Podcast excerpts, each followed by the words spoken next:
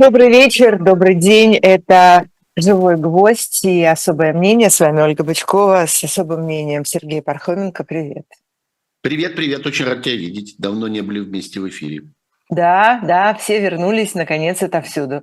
И я хочу напомнить только нашим слушателям и зрителям, что у нас тут есть в YouTube э, чат, где можно прямо вписать свои вопросы, соображения и все прочее, и прочие комментарии. Сергей Пархоменко, как я понимаю, ты успел выложить какой-нибудь... Э, Ой, ты знаешь, не успел. Да, Но, стороны, мне кажется, что все ну, и так успел. привыкли, что по средам у нас здесь эфир, так что я надеюсь, что все равно вопросы будут. А вопросы эксперимент. Мне вот что будет, если не выкладывать анонса? Ничего не будет. я буду, Я буду задавать тебе, я буду задавать тебе вопросы из головы, а не из чата, например, или не только оттуда, не только оттуда. Ну, на самом деле, э, как ты знаешь, тут у нас прямо уже буквально приближается эта годовщина, о которой думать очень страшно, потому что у нас весь год, как смешно нарисовал кто-то картинку. У нас весь год э, февраль, и весь год у нас 24 февраля. Теперь оно снова будет. Угу. Да. Думаешь об этом? Э, да, конечно. И каждый из нас вспоминает, как он, собственно, прожил 24 февраля и, и новость о том, что война все-таки началась. А, и, не знаю, примеряет на себя это, а как мы проживем тот день, когда мы узнаем, может быть, что ядерный удар все-таки случился. Может быть, нам это еще предстоит. А, мы же ведь не могли себе представить, что когда-нибудь будет то, что с нами уже 24 февраля случилось. Ну вот, может быть, может быть и, может быть и дальше, а, может быть и дальше что-то такое предстоит нам. Ну, в общем, действительно, год приближается – и нет такого э, ощущения, что это, что это какой-то финал. Э, как мы, собственно, и говорили в конце минувшего года, когда вот как-то все ждали 12 ударов э, часов и, и наступления 23-го, какой он будет? Ну какой? Война будет в течение всего года.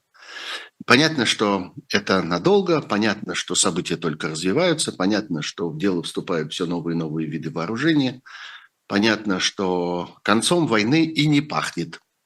И нет никаких сомнений, что э, этой годовщиной дело не кончится. Может быть, нам еще какая-нибудь годовщина предстоит, и, может быть, даже и не одна.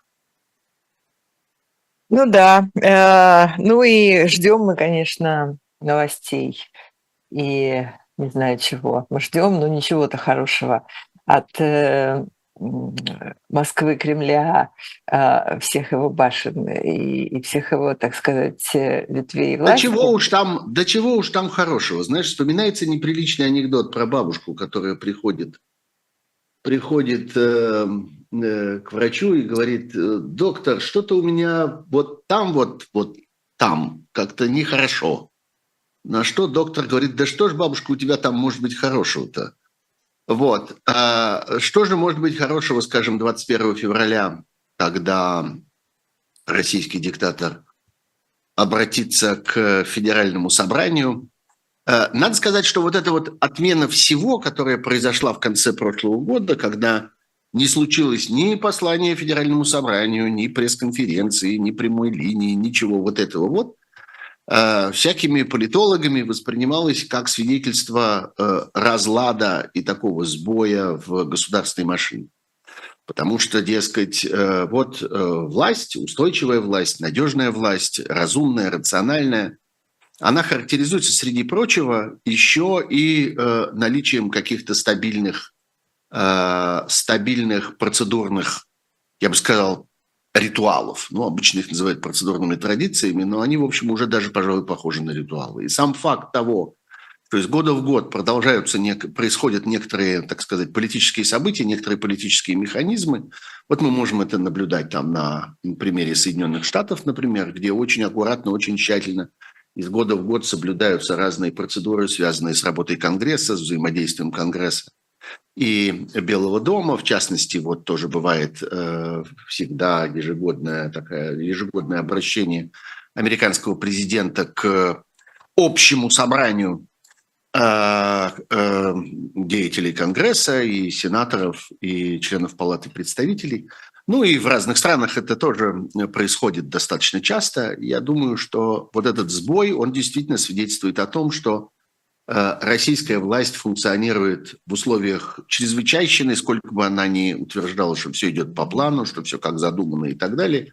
Ни черта у них не идет по плану, ни черта у них не как задумано. Они реагируют на э, события и кое-как пытаются адаптировать, адаптировать к ним свои свои ритуалы. Но вот, тем не менее, это послание теперь состоится с большим опозданием. А, за ним последует уже назначенный митинг в Лужниках, на который будут свозить автобусами э, бюджетников, как мы, собственно, уже привыкли. Всякие в Москве, как я понимаю, предпринимаются чрезвычайные меры безопасности. Даже вот распространились картинки с тем, что э, перекрыт доступ на смотровую площадку Лужников, которая напротив, через речку и высоко на горе, потому что вот оттуда будто бы что-то такое простреливается, или можно оттуда дрон какой-нибудь с чем-нибудь запустить и так далее. В общем, оттуда слишком хорошо видно Лужники, чтобы можно было допустить туда просто людей. Поэтому все это перегораживается теперь железной решеткой заваренной, и э, э, явиться туда невозможно. Но вопрос не только в этом, а вопрос в том, что за этим следуют какие-то дальнейшие политические события. Вот, в частности, уже объявлено о том, что на следующий день после выступления диктатора, на которое, кстати, не пустят, э, например, э, прессу из недружественных стран, ну, правильно, а чего, собственно, чего там он может сказать такого, что, что интересовало, бы, э, интересовало бы эту прессу. А, так вот, на следующий день пройдут внеплановые заседания Госдумы, и Совета Федерации – Оттуда доносятся, как я понимаю, противоречивые сообщения. Сообщениям этим верить не нужно, потому что понятно, что они сообщают какую-то официальную версию, а что будет происходить в действительности, а, мы э, посмотрим. Но я думаю, что это будет связано с двумя обстоятельствами и с двумя как бы намерениями, которые явно э, оказались в срочной повестке дня. Одна история – это что нужно каким-то образом продолжать интегрировать им нужно продолжать интегрировать в российское законодательство захваченные территории, при том, что э, анекдотизм ситуации сохраняется. Никто не знает, о каких территориях идет речь. Формально они названы.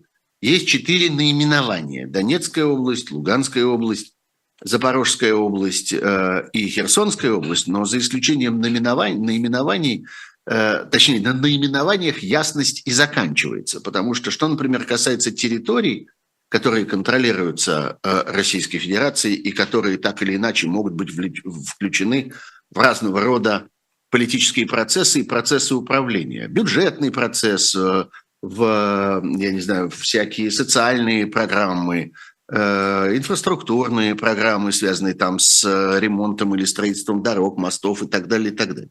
Это все распространяется на какую территорию? Это все касается какой в точности местности. Это все как где в точности заканчивается. Какое в точности количество людей живет на этих территориях и подлежат там, я не знаю, каким-то процессам, связанным с администрированием этой территории. Никто же ведь этого не знает.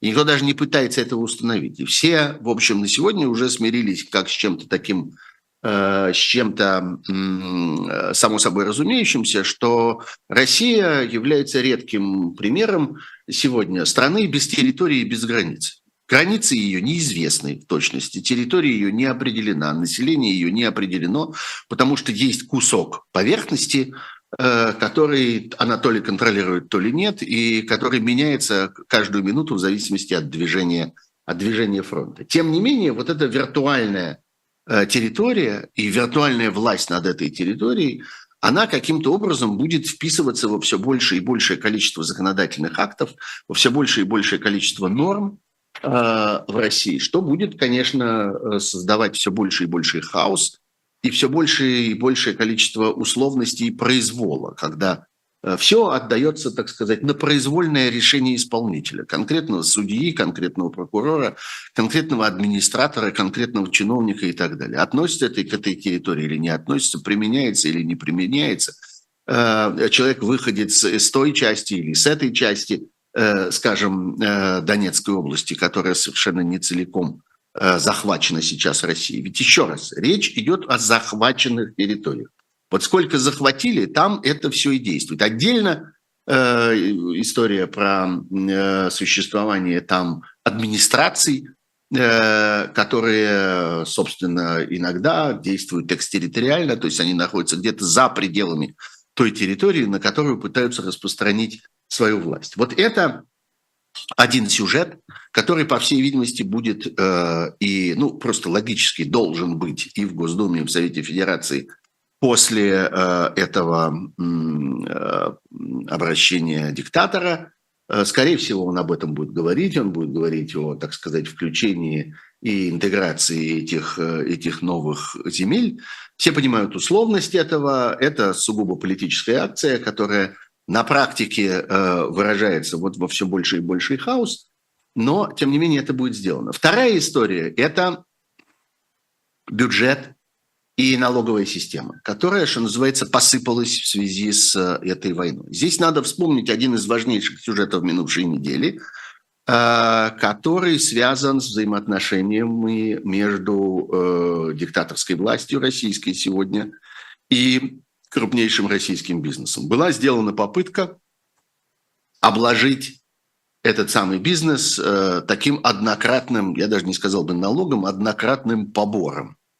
Вообще это очень характерно, очень свойственно для взаимоотношений между бизнесом крупным России и властью на протяжении последних двух десятилетий. Совершенно очевидно, ну, мы это знаем, например, из истории с, с панамскими бумагами, с виолончелистом Ралдугиным, со всякими Тимченками и прочими Ковальчуками, которые являлись э, карманами и кошельками Путина.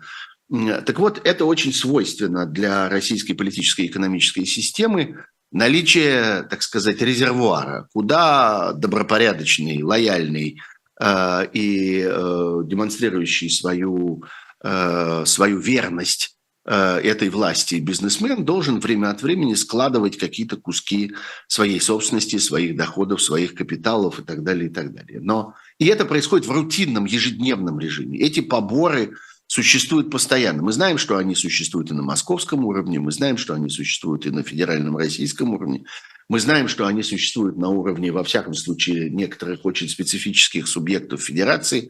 Э, много известно, например, про фонд имени э, эм, Ахмата Кадырова, который существует в Чечне, который по существу является таким внебюджетным резервуаром денег, который находится в прямом персональном распоряжении Рамзана Кадырова и его ближайших соратников.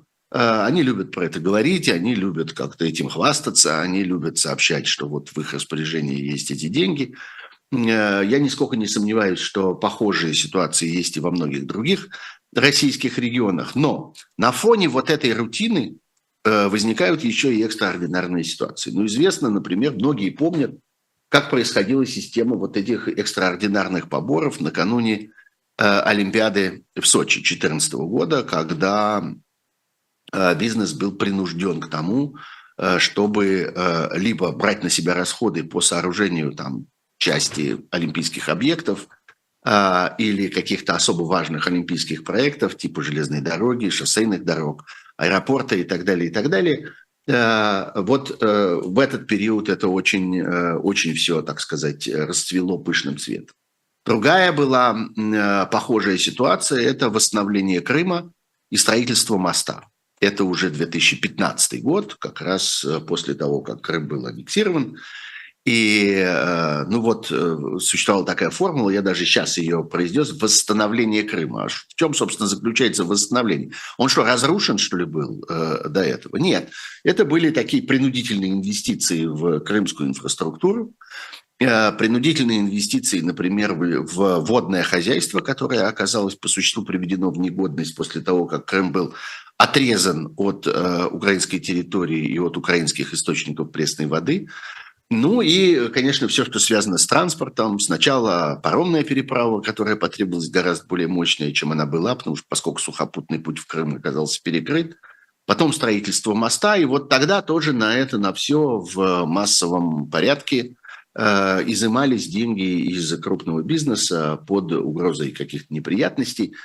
Э, и э, и тогда э, как-то сильно, так сказать, сильно страху нагнали на вот этих капитанов российской, российской индустрии. О чем идет речь теперь? Теперь это пытаются выдать за вещь, которая известна в мировой экономике а, под э, названием, есть такой даже специальный термин, windfall tax – то есть э, налог на то, что э, бурей принесло или там ветром принесло. Э, предполагается, что вот внезапно в связи с какими-то внешними обстоятельствами случаются какие-то непредвиденные доходы. Ну, например. Ну, то есть это то же самое, то же самое, но официально. Ну, да, э, это, это в мире возможная вещь. Ну, там, я не знаю, таким принесенным ветром может считаться, не знаю, выигрыш в лотерею. Вот кто-то выиграл лотерею и на и на это полагается некоторый чрезвычайный налог. Или, скажем, не знаю, выпала э, какая-нибудь э, э, аномально холодная зима, и компании, которые занимаются там отоплением и поставкой топлива э, гражданам, они неожиданно заработали гораздо больше, чем они зарабатывают обычно. И вот, значит, вот на это нанесенное ветром можно наложить какой-то однократный налог. Есть страны, которые время от времени себе это позволяют, в которых это время от времени оформляется каким-нибудь законом и бывает принято. Но в данном случае не произошло ничего такого, что нанесло ветр. Скорее унесло ветр. Э, скорее речь идет о резком падении доходов, особенно тех, которые связаны с экспортной деятельностью, которые связаны с взаимодействием с разного рода э, иностранными партнерами и так далее, и так далее. Тем не менее, а, Андрей Белоусов, он первый вице-премьер, и в прошлом он был прямым советником э, Путина по экономике, и его рассматривают как человека персонально близкого к Путину. Он, как говорят свидетели, в довольно наглой манере э, предъявил, вот именно так, не предложил, а предъявил. Знаете, есть такое слово «предъява» предъявил крупному российскому бизнесу э, требование скинуться, э, сделать однократный взнос в государственный бюджет. Там говорят, что сначала речь шла примерно о 450 миллиардах рублей с э, каждого крупного бизнеса. Сейчас вроде бы речь идет о 200 250 миллиардах э, рублей. Все равно много четверть триллиона, между прочим. Вот. А, и вот, значит, безвозмездно э, на нужды обороны предоставить вот эти, точнее, в действительности не на нужды обороны, а на, на нужды агрессии, предоставить эти деньги. И вот что важно в этой ситуации, то, что э, бизнес сумел ответить отказом, судя по тем сведениям, которые доносятся из вот э, всяких олигархических кругов, эта вот грубая атака Белоусова была Э, отражена. И... Прямо так и сказали, нет, не дадим вам ни копья? Ну, я уж не знаю, что в точности они сказали. Э, насколько я понимаю, если вот э, доверять э, тем сообщениям, которые я слышал от всяких экономических экспертов, в частности, Сергей Алексашенко довольно подробно об этом говорил, ответом были вопросы. Вопросы, которые заключались в том, а как вы предполагаете это технически организовать? Ведь невозможно же эти деньги носить в чемоданах. Они должны каким-то образом перейти с одного счета на другой счет. Как вы собираетесь это оформить? Э, это, собственно, что? Вот как это будет отражено в отчетности этих компаний, как это будет отражено в их, э, э, в их налогообложении. Многие из этих компаний являются публичными, то есть у них есть акционеры. И возникает вопрос, а как объясниться с акционерами по этому поводу? А раньше как это делали? А до сих э, пор... Раньше речь не шла о таких, э, речь не шла о таких э, деньгах, о таких а. масштабах. Потому что сейчас совершенно очевидно, что эти деньги можно изъять, собственно, из капиталов компаний. Когда речь шла, скажем, о, э, о э, Олимпиаде, то либо эти деньги изымались из капиталов владельцев, собственно, из их частных денег, либо это оформлялось таким образом, что как бы на баланс этих компаний поступал какой-нибудь объект. Mm. Вот этой компании теперь принадлежит вот этот стадион, или вот эта гостиница, или, или вот этот, э, не знаю, автовокзал, или еще что-нибудь вроде этого. Понятная вещь. Как-то мы вам передаем автовокзал, вы начинаете этот, авто, этот автовокзал развивать, Автовокзалить, понятно, и так далее, да. И так далее. Да-да, это все более или менее понятно, как это устроено. Сейчас речь идет просто о том, что нужно вырвать кусок мяса из компании и отнести его куда-то. Так не бывает, но экономика так не устроена. И в ответ было предложено, что а давайте вы повысите, например, налог на прибыль, потому что это, во всяком случае, можно каким-то образом учесть и в расчетах, и в бухгалтерии, и в планировании э, финансовом этих компаний и так далее. И вот, по всей видимости, что-то подобное будет обсуждаться на этом внеочередном заседании э, Государственной Думы и э, Совета Федерации. Видимо, вот это и есть Э, по существу э, разрушение налоговой системы страны, потому, потому что налоговая система хороша тем, что она система.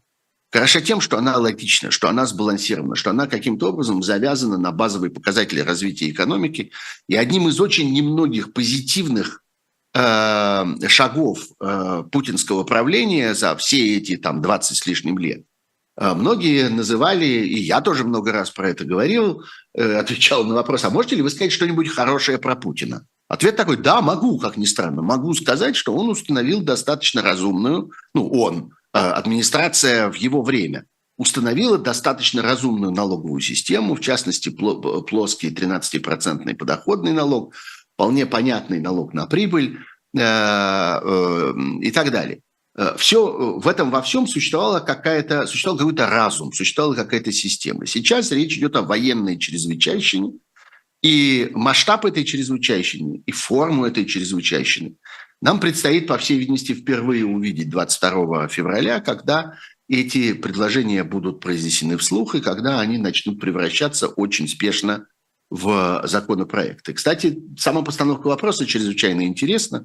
Э, что на вопрос, а зачем вы собираетесь, скажем, Совет Федерации, следует ответ, а для того, чтобы чтобы э, значит, придать силу, для того, чтобы вступили в действие законы, которые будут приняты накануне. То есть никто не сомневается, что накануне будут приняты какие-то законы, как бы другого варианта не существует, что, например, они будут обсуждаться, что, например, к ним последуют какие-нибудь поправки, что, например, они не будут процесс, приняты. Или, наконец. наконец, что они, может быть, будут отклонены. Mm-hmm. Ну, про это никто не разговаривает. Такой опции не существует. Ничего подобного не может произойти. Понятно, что накануне будут приняты законы, вчера, а сегодня мы их, им придадим законную силу, и сегодня они вступят в действие, за что мы, собственно, и проголосуем. Таким образом, вот вся марионеточность, это как бы игрушечность этой законодательной системы, она уже никаким образом даже не оспаривается самими участниками этой системы. Они, исходя из этого,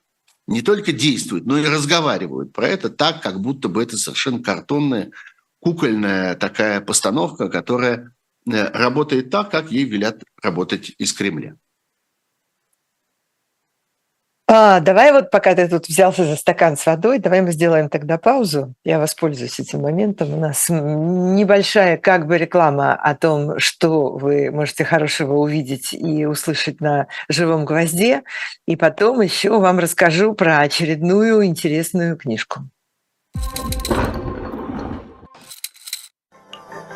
Живой гвоздь остается в Москве и ежедневно освещает для вас новостную повестку. Мы собираем для вас самые яркие мнения политологов, экономистов и деятелей искусства, чтобы вы всегда могли увидеть ситуацию в мире с разных сторон. Поддержите нас в это непростое время, чтобы мы могли развиваться и дальше. Как это сделать? Переходите по ссылке под трансляцией или воспользуйтесь QR-кодом, чтобы оставить свой донат. У нас есть парадоксальная ситуация это непросто, потому что останется в истории. Ну, Владимир Борисович, вы прям как ребенок. У вас есть лучшие средства обороны? Нету.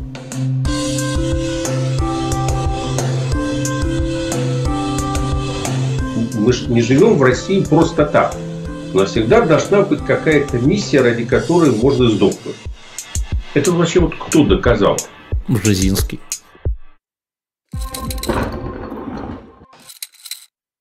Мы продолжаем особое мнение на живом гвозде. Ольга Бычкова, Сергей Пархоменко. Прежде чем мы продолжим разговор о текущих событиях, я хочу, как обычно в этих эфирах, э, напомнить вам еще об одной прекрасной новинке на сайте shop.diletant.media, где можно в том числе покупать книги или в первую очередь.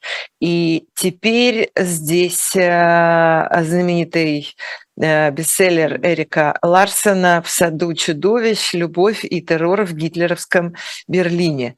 Э, книжка стоит 1900 рублей, там стоит печать «Эхо», бесплатно, как я понимаю, печать прикладывается уже.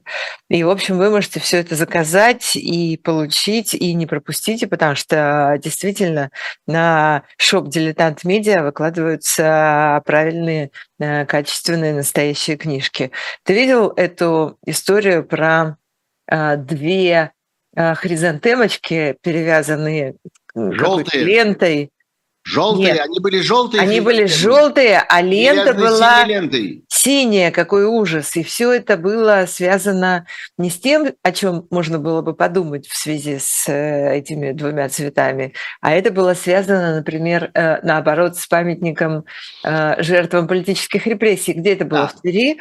В результате было в девушка Твери. с этими Да. цветочками получила 30 тысяч штрафа. Да, это было в Твери, и это очень важный момент, несмотря на то, что это казалось бы совершенно локальная вещь, касается вроде одного человека, одного события, одного судебного решения и так далее. А я не поняла, почему они к ней привязались-то с Сейчас расскажу. цветами? Сейчас расскажу. Э, Это первый случай. Я понимаю, бы она их положила к памятнику Лисе Украинки в Москве. Вот. Окей. Так она, Да. дело в том, что она, в общем, вполне призналась, что поскольку в Твери нет памятника Лесе Украинки, она это прямо сказала, она не стала этого скрывать. Это девушка по имени Елена. Я, честно говоря, не нашел ее фамилии. Сколько я не рылся во всяких ссылках по этому поводу, ее называют просто Еленой, собственно, и все.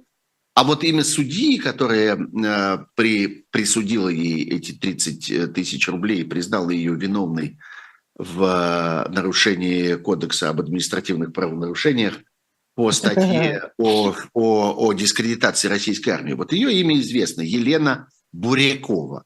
Вот, так вот, дело в том, что вот эта первая Елена, Елена, собственно, обвиняемая, она честно призналась, что она стала искать, куда бы ей положить цветы после истории с э, уничтоженным домом в э, Днепре, э, вот где взорвалась эта громадная морская ракета и разрушила целую секцию дома и огромное количество погибших. Там было, собственно, вот после этого было несколько историй с возложением цветов ко всяким украинским местам в разных российских городах.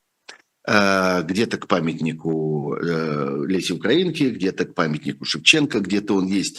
Где-то в каких-то городах люди клали цветы просто, я читал про это, под табличками с названиями улиц, которые были так или иначе связаны с Украиной. Где-то есть улица Шевченко, где-то есть Украинский бульвар, где-то есть Украинский проспект, я не знаю, улица Киевская или что-нибудь вроде этого. И люди использовали вот это как э, ну, какое-то место, где они могут выразить свое, свое отношение к этой трагедии. Э, В Твери вот эта девушка Елена не нашла такого места. И она э, приняла тогда решение пойти с этими цветами к памятнику, который ей по смыслу э, показался самым близким к этой трагедии, к памятнику э, жертвам э, незаконных политических репрессий в сталинское время. В Твери вообще есть такое место, я его очень хорошо знаю. Это ныне медицинский институт, или даже, кажется, он называется как медицинская академия или что-то вроде этого. Ну, в общем, медицинский институт, в подвале которого, этого самого здания, оно сохранилось, была тюрьма НКВД, и там держали людей, пытали людей и расстреливали людей. И там, в частности, происходили массовые расстрелы польских э, военнопленных, э, потому что недалеко от Твери есть э, место под названием Медное, которое является местом захоронения этих военнопленных. И это такой, я бы сказал, филиал Катыни. Э, что-то очень похожее вот по смыслу на это. Там был большой, несколько лет назад, недавно совсем, может быть, года два тому назад всего, был большой скандал, что с этого здания э, сняли мемориальную доску э, по поводу того, что вот в этом здании происходили эти события, признали ее там какой-то незаконной, неправильно установленной.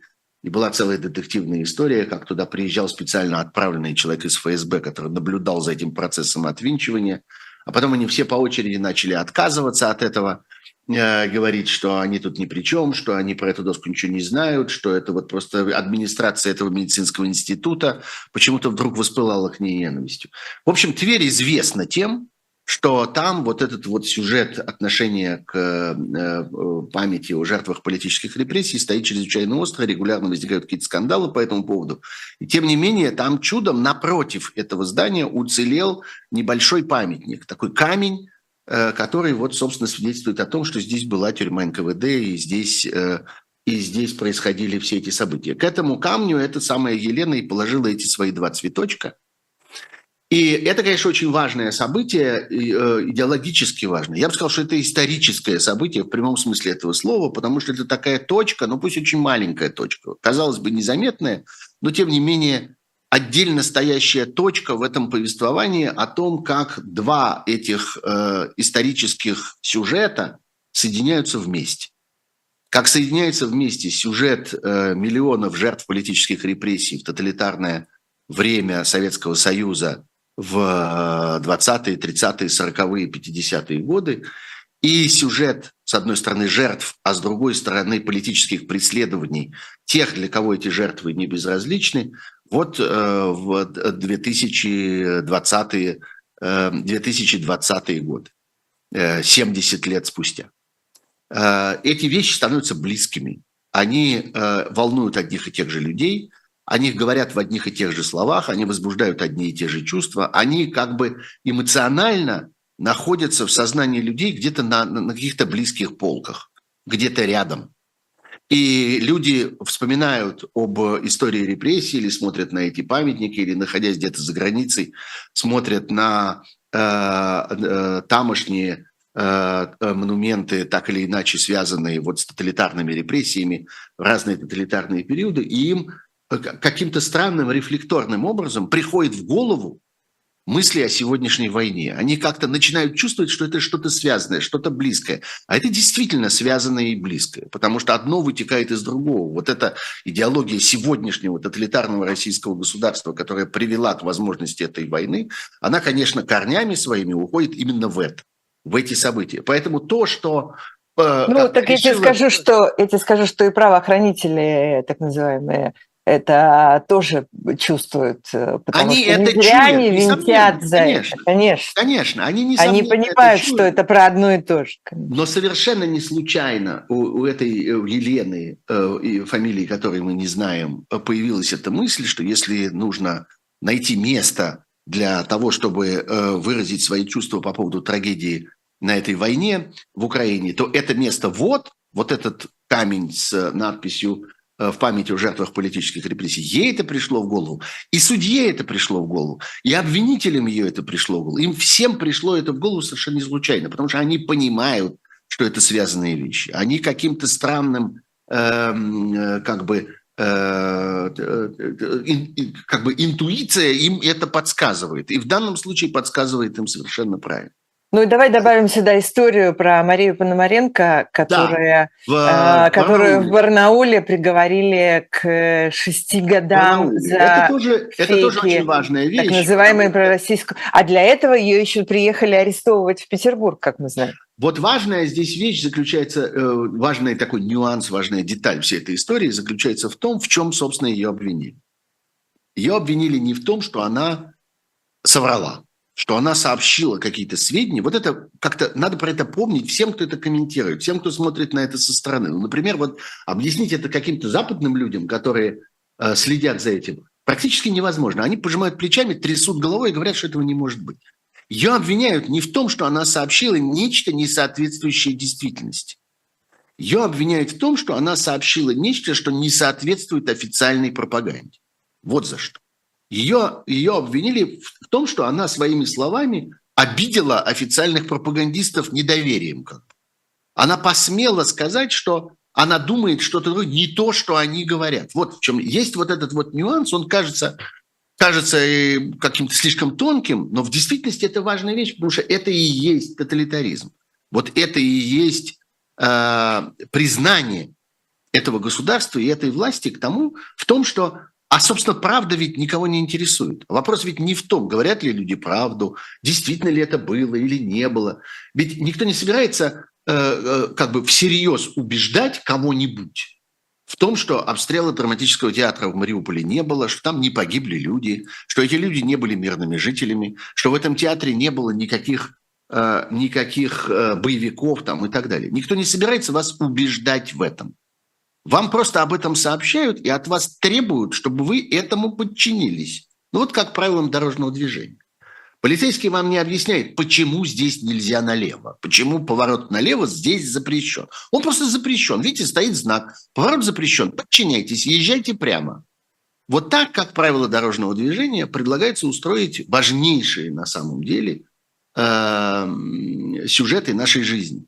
Сюжеты о жизни и смерти, сюжеты о том, может ли государство уничтожать мирных жителей – а, нет, вам никто не объясняет этого. Просто подчинитесь. Мы вам сказали нет, значит нет. И вот человека сажают э, в, э, на 6 лет в тюрьму, в настоящую колонию. Это не условный срок, это не э, какая-то там игрушка. Это прямо настоящая колония, в которой она будет находиться рядом с настоящими преступниками, с убийцами. Это будет женская колония, соответственно. Значит, с убийцами, с воровками, с э, мошенницами, э, как еще звучат эти феминитивы. Вот. Э, за то, что она посмела противоречить официальной пропаганде. Не за то, что она сказала ложь, не за то, что она оскорбила кого-нибудь, обвинила кого-нибудь, кто не виновен. Нет, за то, что она противоречила официальной пропаганде. Это важная вещь. И это Э, ну, собственно, вот это и есть в точности состояние российского государства на сегодня, последовательно разрушающего свои институты, в частности, э, Институт правды. Ну, как-то люди обязаны в официальном обиходе говорить правду. Э, как-то человечество так было устроено на протяжении многих лет. Больше оно в России так не устроено. Давай еще, давай еще вопрос про правду. Да, тут есть еще вопрос про правду прекрасный. А, его задает э, нам э, Серж, э, что-то, извините, пропускаю тут посмотреть этот ник. Он написал где-то, что в чате, в Ютубе, он написал, что Пригожин признался в создании фабрики троллей официально, и Серж теперь с этим всех ботов поздравляет с этим, с этим светлым праздником. Да-да, знаете, а я ведь отношусь к этому как к хорошей новости. То есть Серж тоже а, не против. Сейчас, сейчас объясню почему. Сейчас объясню почему. Вот в конечном итоге я отношусь как к хорошей новости, э, то, э, так сказать, как к хорошему позитивному явлению, к тому, во что превратился Дмитрий Медведев. Вот он э, как бы э, сжался, скомкался до состояния полного ничтожества, до состояния тролля в Телеграме, который оттуда время от времени издает какие-то истерические визги. А ведь был влиятельным политиком, а ведь был человеком, от которого что-то зависело. А ведь был человеком, который принимал решения, подписывал законопроекты, президентские декреты, постановления правительства и чего только не. От него многое зависело в нашей жизни. Сегодня в нашей жизни. От Дмитрия Медведева не зависит ничего. Он э, телеграммный болтун, истерический, полупьяный телеграммный болтун. Когда я вижу, что в это же состояние падают другие люди, о которых мы еще совсем недавно склонны были говорить как о серьезных претендентах на влияние в государстве, как, на, как о людях, которые реально влияют на принятие решений, которые разворачивают какие-то важные события и так далее, когда я вижу, что они тоже в общем превращаются в телеграм-троллей, или, я не знаю, YouTube-троллей, или еще каких-нибудь троллей, и ничего больше, вот от них остается, так сказать, лужица вот этой мутной воды, над которой поднимается вот этот мутный дымок. И все, больше ничего. Я это воспринимаю как хорошую новость. Еще совсем недавно мы с вами говорили о том, что Пригожин – это человек, который вершит там чем-то таким, влияет на что-то такое. И который, не дай такое. бог, претендует а не будет на ли он, да, не будет да. ли он преемником, а вдруг он завтра сделается властителем России, а вот от него же зависит то это. Мы видим, что от него не зависит ничего. Что ему в какой-то момент поручили и заниматься вербовкой в тюрьмах, а в следующий момент выдернули его и отменили это поручение заниматься вербовкой в тюрьмах, и вот он больше ею не занимается. В какой-то момент ему велели отправиться со всеми этими бандюганами на фронт, а теперь он, собственно, там на каком-то крошечном участке фронта сражается за, за дома и, и время от времени издает какое-то какое-то троллесвистение. То вот он летает в самолете и предлагает Зеленскому встретиться с ним и обменяться городами. Вот давайте мы встретимся в воздухе, и как-то я вам отдам э, город такой-то, а вы мне отдадите город такой-то. Знает ли Зеленский, слыхал ли когда-нибудь Зеленский о том, что ему это предлагают? Это все для потребителей э, телеграм-каналов и э, пабликов ВКонтакте. Вот единственные люди, которых теперь это интересует, это они. То же самое происходит с его признаниями, что да, э, это я э, создал ЧВК «Вагнер», да, это я организовал, э, э, организовал тролль, троллифабрику. В сущности, сегодня это маленькие э, пиар-игры. Это, собственно, и есть работа тролля. Пригожин сегодня один из этих троллей. Просто большой и толстый. Может быть, самый большой и самый толстый из этих, из этих троллей, потому что его, знаете, есть такое выражение «кормить тролля», вот его раскормили особенно. На его тролление особенно реагировали, с ним особенно спорили, и вот какой, какой он вырос. Другое дело, что это все имеет какие-то свои э, последствия. Э, в том смысле, что это ведь Э, деятельности ввязано в разного рода другие отношения, других действительно важных государственных институтов. Вот в свое время мы говорили, что появление Пригожина в тюрьмах и вся вот эта громадная операция с вербовкой наемников из э, убийц, грабителей, насильников и разбойников, она э, влечет за собой не только прямые какие-то последствия, что все эти люди окажутся на фронте, что все эти люди в конечном итоге окажутся на свободе, потому что велика вероятность, что они разбегутся, что мы с ними потом встретимся лицом к лицу, у этих людей будет в руках оружие, они появятся на улицах российских городов. Вот эти самые убийцы и грабители, прошедшие еще и через стрессовую, э, так сказать, калечащую, калечащую психику здорового-то человека, а вот такого человека, как э, такого рода уголовник, тем более, калечащую психику ситуацию.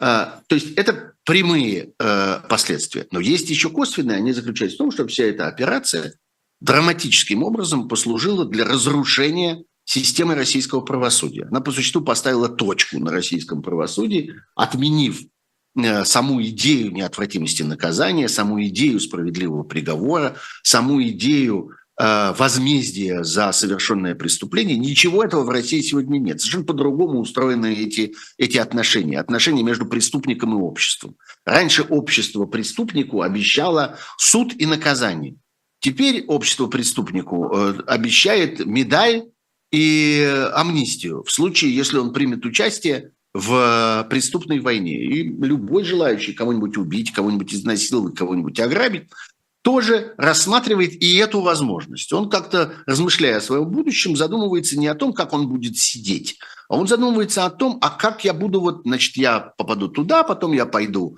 запишусь э, в наемники, а потом я, ну и вот дальше он строит планы. Я убегу туда, убегу сюда, или останусь и меня амнистируют, или заплачу денег, чтобы не ехать ни на какую войну. Там дальше много разветвлений, там дальше много разных вариантов поведения после этого акта, вписывания себя в списки этих наемнических отрядов. И таким образом это разрушило систему, э, систему исполнения наказаний, систему обвинения, систему правосудия и уголовного наказания в России. А где-то вот еще... следующая история. Погоди, я... Давай, давай, я просто хочу успеть побольше. Подбираюсь к этому финалу. Сегодня, когда последовательно э, люди признаются в своих преступлениях публично и хвалятся этими преступлениями, как бы куражатся на почве этих преступлений, они таким образом, опять-таки, разрушают, например, российскую судебную систему. Что суду-то делать в этой ситуации? Как суду обходиться с тем, что только что человек подавал иск о э, защите чести и достоинства, требуя признать ложью это заявление, теперь он сам это заявление делает. Ну, мы помним историю с Алексеем Венедиктовым, который оказался одним из, так сказать, процессуальных соперников э, Пригожина, и в свое время суд признал, что Пригожин прав, а Венедиктов нет. И, а потом наоборот. И принял решение. А потом, а потом выяснилось, что надо признавать обратное, но как бы нельзя. Поэтому суд принял поразительное решение. Он принял решение, что он не верит Пригожину. Пригожин говорит, да, я создал ЧВК «Вагнер». Суд говорит, нет, мы его не верим. А, и ровно это же самое произойдет, если сейчас кто-то попытается пересудить обратно а, ситуацию с э, фабрикой троллей, а таких людей немало, которые в свое время были наказаны за то, оштрафованы, признаны виновными, от них требовали, чтобы они опровергали это, были наказаны за то, что они утверждали, как сейчас выясняется, правду. Что сделает суд? Суд скажет, что он не верит, не верит Пригожину и еще раз распишется том, что он является участником этого дешевого геньоля. Даже ну, так и даже, ну так даже и суд понимает, что врет как дышит, то, что называется. Разумеется, Пригожин. но ведь это не останется для самого суда без последствий. Это, это разлагает изнутри саму систему правосудия в России. Взаимоотношения этих людей влияет на их психику. Можно, конечно, всегда говорить, да им все равно, да им наплевать и так далее. Нет, не все равно и не наплевать. Они не могут не отдавать себе отчет в том, что происходит. Они прекрасно понимают смысл и цену тем решениям, которые они принимают. И понимают, что на этом их, э, так сказать, э, юридическая карьера закончена. Они поменяли профессию, они превратились в каких-то совсем других людей. Если раньше они все-таки, что называется, рядились в тогу, в данном случае в тогу, в мантию судейскую, то сегодня они должны прекратить это делать, потому что все, их профессия теперь совершенно другая, и они сами это теперь отлично понимают. Ну так вот, э, Борис э, задает вопрос тут по ходу. А, а э, Кадырова тоже отодвинули, как и Пригожина? Что Кадырова тоже, я не расслышал. Отодвинули. Отодвинули. По всей видимости, да. Ну, опять, если мы видим, что Кадыров превращается в интернет-тролля, а он превращается. Вот я смотрю облетевший мир буквально. Я это видел аж по всяким крутым э, западным э, телекомпаниям. Видел кадры, как как Кадыров дает интервью с Кобеевой, и очень смешно, кстати, э, я слышал, как ведущие этих западных новостей говорят, это не Маргарита Симонян, это другая женщина. Имейте в виду, у Путина есть несколько таких женщин, не одна Маргарита Симонян. Вот это другая, ее зовут по-другому, она по-другому выглядит. Нет, это не Маргарита Симонян. Вот. Так вот, он этой не Маргарите Симонян, значит, дает интервью. Она счастлива, это интервью у него принять. Это как бы отдельная совершенно история про то, кем она является в этой ситуации. Она же тоже не журналист, не интервьюер. Она, так сказать, вот э, как-то принимает от него это. Э, э, вот, значит, он ей демонстрирует пистолет, который ему командиры, мои командиры, говорит он, привезли из Украины, они ему привезли настоящий пистолет, из которого застрелился Гитлер. Откуда он взялся в Украине? Ну, видимо, командиры ему рассказали, что где-то там в Украине его нашли. И вот, значит, у нас таких пистолетов, у нас таких да, пистолетов да. на Малой Арнаутской. Вот Знаете, именно. Значит, теперь этот пистолет, по 5 штук. этот пистолет он предлагает как-то переслать Зеленскому для того, чтобы Зеленский из него тоже застрелился. С одной стороны, это, конечно, ужасно. Официальное лицо, глава одного из субъектов федерации – Э, как-то высокопоставленный чиновник администрации, каковым он в действительности является э, по статусу своему и так далее, э, офицер с большими звездочками на погонах, у него ведь довольно высокое воинское звание и так далее, произносит такие вещи. С одной стороны, это, конечно, как выглядит ужасно, но с другой стороны, это хорошая новость. Если вот это сегодня политическая деятельность Кадырова, то, в общем, это очень хорошо.